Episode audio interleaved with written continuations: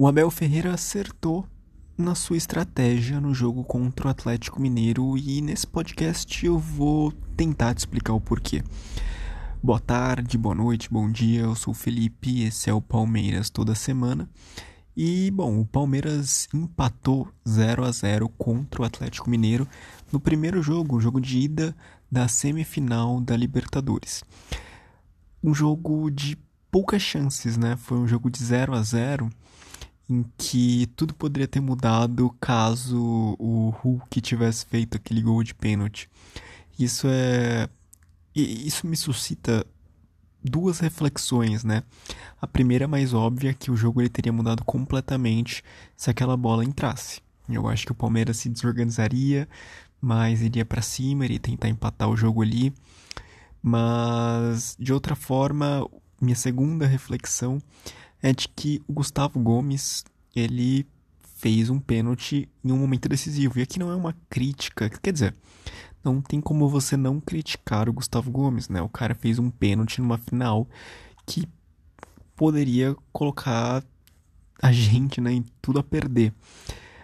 E não é a primeira vez que o Gustavo Gomes ele faz isso numa, numa final. Ele fez ano passado um pênalti nos 45 minutos na final do Campeonato Paulista contra o Corinthians, que o Corinthians empatou aquele jogo que já estava ganho pra gente.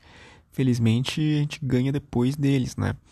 Mas foi um, um, um pênalti desnecessário do Gustavo Gomes naquele jogo contra o Corinthians e agora contra o Atlético Mineiro.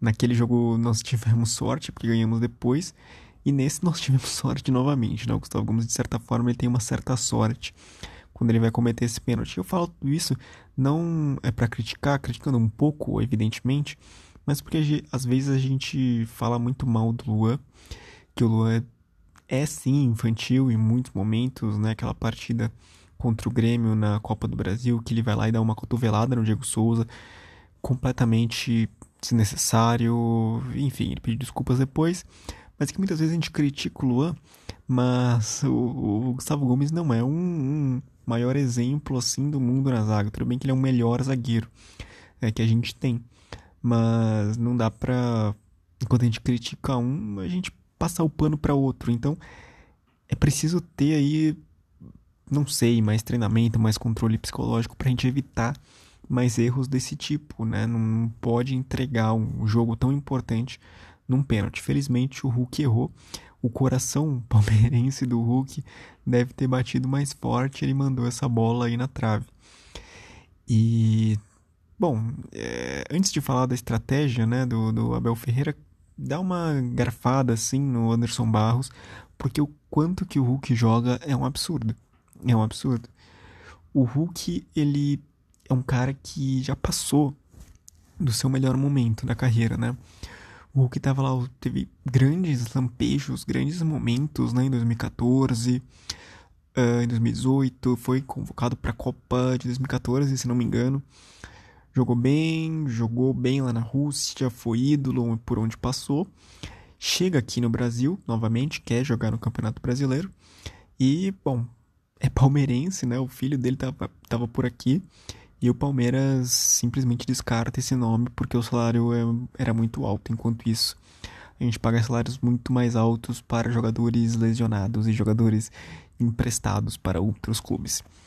Enfim, o Hulk joga muito, Diego Costa, felizmente. Pois é, é, é ruim desejar algo ruim para outro jogador, mas felizmente o Diego Costa ele saiu machucado na partida de hoje, porque ele causou uma certa preocupação na nossa área né? Para resumir o jogo, o jogo não foi um jogo de oportunidades, né? O jogo foi um jogo muito mais de estudado, né? Os, os dois times, eles não queriam se arriscar muito. Isso deu para perceber. E o, o Atlético ele saiu mais que o Palmeiras, saiu muito mais que o Palmeiras. Que o Palmeiras quase que o jogo inteiro permaneceu no seu campo de defesa. Inclusive até rolou uma piada do do Mauro Betting, né, que o Abel Ferreira ele tava organizando ali a planilha dele, né, o futebol de botão dele na, na, na beira do gramado, a câmera pegou e o time todo tava recuado no campo de defesa e o Mauro Betting falou que, bom, não tem ninguém aí no ataque, né, e curioso isso, né, como o Abel ele era a intenção dele mesmo permanecer no campo de defesa. E, e aí eu quero explicar agora o porquê que eu acho que essa é uma estratégia correta. Porque eu acho que existe chance, depois do jogo de hoje, da gente se classificar para, para a próxima fase da Libertadores, para a final. O Abel é um cara estrategista, entende? O Abel ele não é burro. Na entrevista dele na, na, no jogo contra. Contra qual jogo que foi? Contra o Chapecoense, né? Foi o Chapecoense? Acredito que tenha sido a Chapecoense. Que o Palmeiras foi, jogo, ganhou de 2 a 0 Foi a Chapecoense. Que no primeiro tempo o Palmeiras jogou muito bem. E no segundo o Abel mudou o time. Ele mudou o time e o time jogou muito mal. Jogou mal. O segundo tempo foi um segundo tempo muito sonolento do Palmeiras. Aí no final da, né, do jogo, o Abel foi dar coletiva dele ele falou: ah, eu sou maluco, é, eu quero testar coisas novas e tal. E o Abel não é maluco, tá? Tudo é muito bem pensado. Nesse jogo não foi diferente, nesse jogo contra o Atlético Mineiro. O Abel ele queria o 0 a 0 Por que ele queria o 0 a 0 Vou explicar. A Libertadores ela ainda conta, ainda existe a regra na Libertadores de gol fora de casa. Ou seja, o Palmeiras ele termina esse jogo empatado em 0 a 0 qualquer empate no jogo de volta no Mineirão é lucro. O Palmeiras passa. Né? Então, uh, o Palmeiras hoje, mesmo que o jogo agora tenha sido 0 a 0 o Palmeiras já sai em vantagem. Tá? Porque se o Palmeiras fizer 1 a 0 lá, para o Atlético Mineiro se classificar, o Atlético Mineiro precisa fazer 2. Precisa fazer 2 a 1 para o Atlético Mineiro se classificar. Se o Palmeiras empatar de novo, o Atlético Mineiro precisa fazer 3, 3 a 2. Então, uh, é complicado. É complicado uh, a situação do Atlético Mineiro. E o Atlético Mineiro, além disso, além disso tudo, tem um time muito superior ao time do Palmeiras. Isso é muito claro. O ataque do Atlético Mineiro nem se compara com o ataque do Palmeiras. O Luiz Adriano, e já falando sobre destaques, destaques acho que negativos, né? além de todo o time do Palmeiras, mas em especial o Luiz Adriano, que não conseguiu nem mesmo tocar na bola, a bola não chegava nele. Eu acho que é uma questão uh, de esquema tático, além do próprio jogador. Uh, não conseguiu tocar na bola, ele foi um destaque negativo, a bola não chegava nele. E, enfim, tudo isso para ressaltar o, o, o poderio de ataque do Atlético Mineiro. O melhor da partida né, na, no, no campo foi decidido que foi o Hulk, eu também concordo. E você vê o, o, o, quanto o ataque do Atlético Mineiro ele é superior em nome, né? Só de nome é o Hulk e Diego Costa. E a gente tem o Adriano, que não jogou nada hoje, o Davidson, que também não conseguiu tocar na bola. Né? Imagino que o Abel quisesse, no final da partida, que rolasse chuveirinho na área, para quem sabe, num acaso, o Davidson pegar essa bola de cabeça. Lembrando que o Atlético Mineiro nunca sofreu um gol de cabeça pelo que falaram na transmissão do SBT, ainda não sofreu gol de cabeça nessa temporada. Então foi uma aposta assim muito alta, né? Mas também para preservar talvez o Luiz Adriano, que o Luiz Adriano joga bem contra o Corinthians, o próximo jogo nosso é contra o Corinthians. Enfim, resumindo novamente a estratégia do Abel Ferreira, ele conseguindo manter esse 0 a 0, o próximo jogo é melhor pra gente. E além disso, né, além de nós jogarmos pelo empate no próximo jogo, existe a questão de que o Atlético Mineiro vai jogar em casa, com torcida. No primeiro momento eu achei isso ruim. Isso de fato é ruim em certo, em certo ponto. Né? É, é, essa isonomia, essa questão de equiparar os dois times, o Atlético Mineiro sai na vantagem, porque a torcida é, é uma camisa 12, né? Existem tantas torcidas uniformizadas que se chamam camisa 12 e não é à toa. Faz muita diferença a torcida em campo. E por isso que também os clubes eles não quiseram o retorno da torcida para exclusivamente o Flamengo, enfim. E a torcida ela faz muita diferença. Só que a gente tem que pensar o seguinte: Atlético Mineiro com torcida jogando em casa, eles vão para cima. Eles vão para cima. E indo para cima, o Palmeiras vai poder usufruir da sua principal característica, que é jogar no contra-ataque. Isso pode ser bom pro Palmeiras. Isso pode ser bom pro Palmeiras. Então o Palmeiras então o Atlético ataca, a gente rouba a bola, bota o Rony para correr, bota o Wesley para correr, bota o Dudu para correr. É um jogo totalmente diferente de hoje. Totalmente diferente. E eu tive a impressão que o Palmeiras ele tentou fazer isso também nesse jogo, tá? Porque o Palmeiras quando ele pegava a bola, ele tocava, começava a tocar a bola no campo de defesa. Então tocava o Marcos Rocha, tocava o Veiga, depois voltava. Aí quando o Hulk e o Diego Costa, outro jogador do Atlético Mineiro, se aproximava, o, o zagueiro, quem qualquer que fosse ali do time do Palmeiras que estivesse com a bola, recuava a bola para o Everton e o Everton chutava, fazia um lançamento.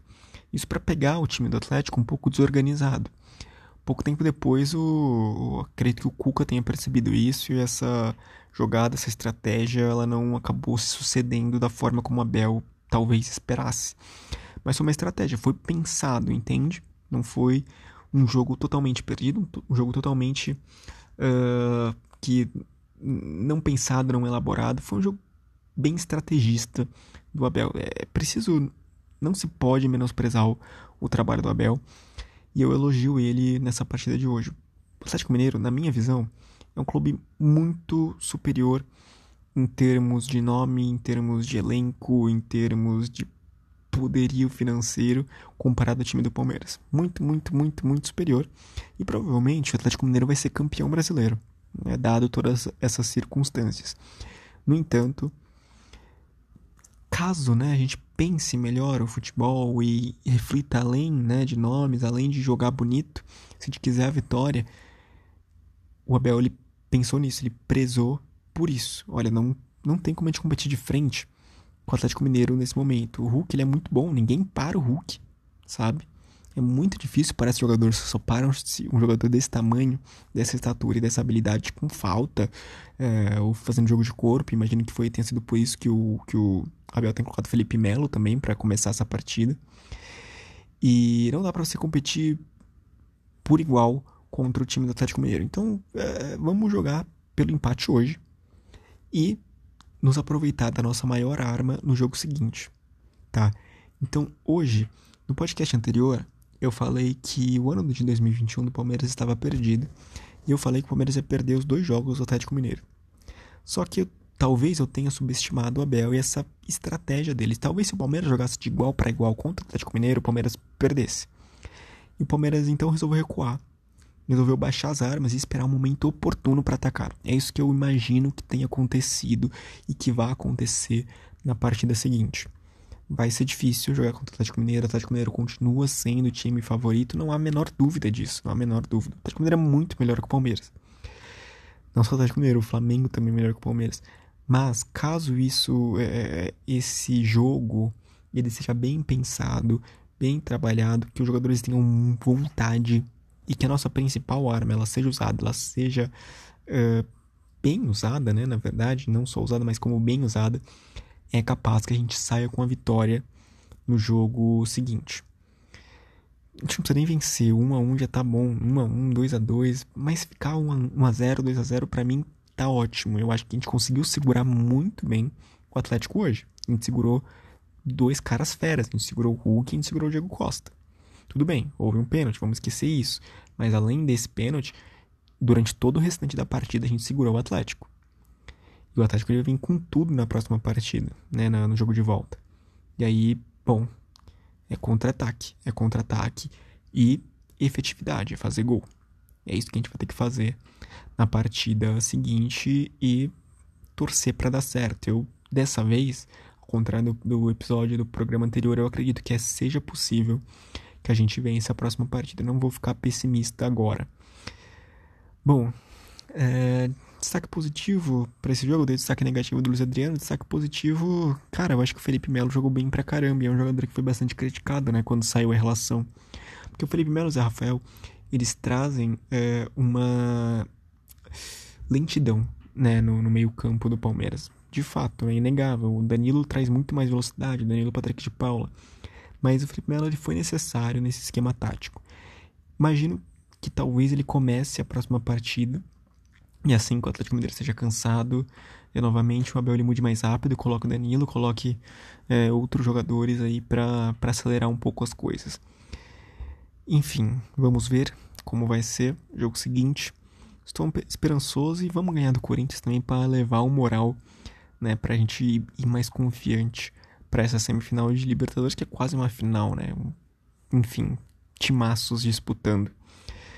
E eu vou ficar por aqui. Se você concorda comigo, se você discorda, eu sei que muita gente tá ouvindo discorda, né? Muita gente criticou o trabalho do Abel, mas eu espero ter defendido a minha opinião de uma forma uh, consciente, de uma forma que vocês tenham entendido, certo?